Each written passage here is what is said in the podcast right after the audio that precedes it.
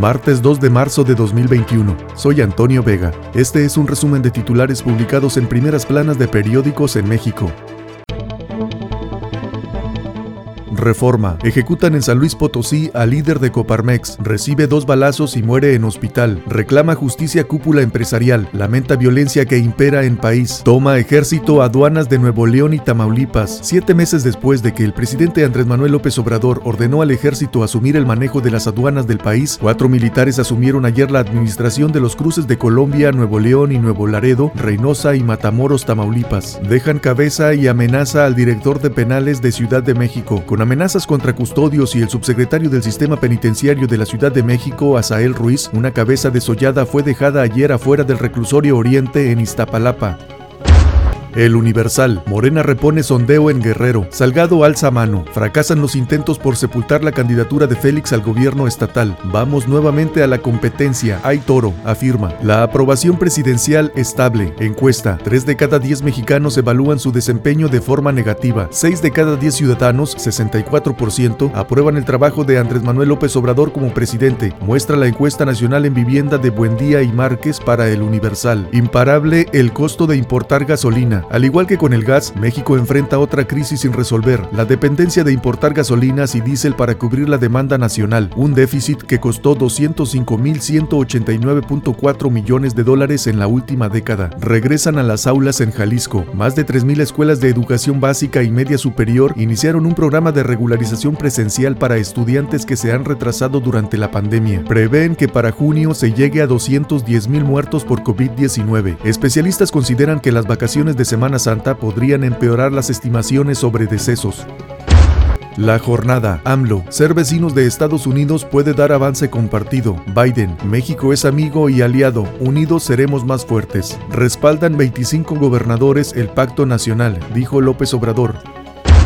Milenio. Trato de iguales, ofrece Biden. México y Estados Unidos no tan lejos, dice AMLO. Los mandatarios ratifican compromisos comunes sobre migración legal y segura. Y Temec, la vocera de la Casa Blanca, aclara que ellos no compartirán vacunas. Se movilizarán mujeres el 8M por justicia y fin de la violencia. Bajo las consignas de ningún violador será gobernador, ni una menos, y machismo la otra pandemia, mujeres retomarán las calles el próximo 8 de marzo para exigir justicia, respeto a los derechos humanos y un alto a la violencia de género en al menos 10 entidades con planes de movilizaciones por el Día Internacional de ellas. Juez ordena la captura de exgobernador de Nayarit y su hija como presuntos responsables de lavado de dinero.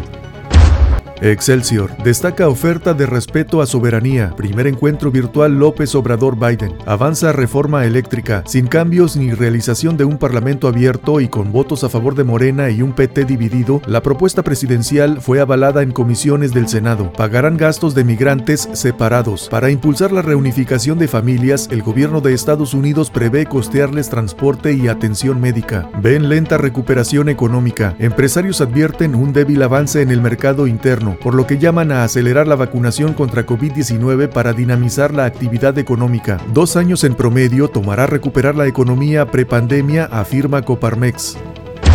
Ovaciones. Biden no dará vacunas a México. Primero los estadounidenses y luego veremos, dijo la Casa Blanca. El lunes, la administración de Joe Biden prácticamente anuló la posibilidad de compartir vacunas contra el COVID-19 con México, diciendo que se centrará primero en proteger a su propia población contra una pandemia que ha cobrado la vida de más de 500.000 estadounidenses.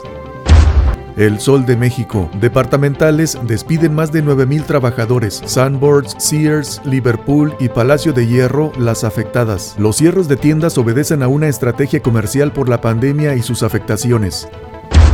El Heraldo permite INE a agresores competir en elección. Son 20 políticos locales acusados de cometer violencia en un padrón del instituto, pero ninguno está impedido de participar en los comicios.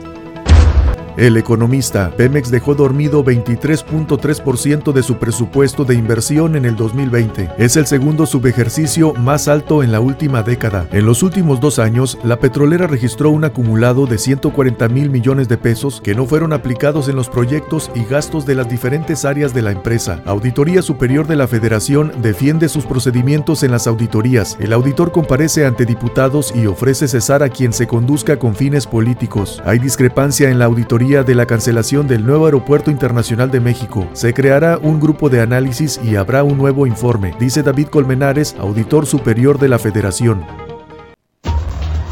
Este fue un resumen de titulares publicados en primeras planas de periódicos en México. Soy Antonio Vega.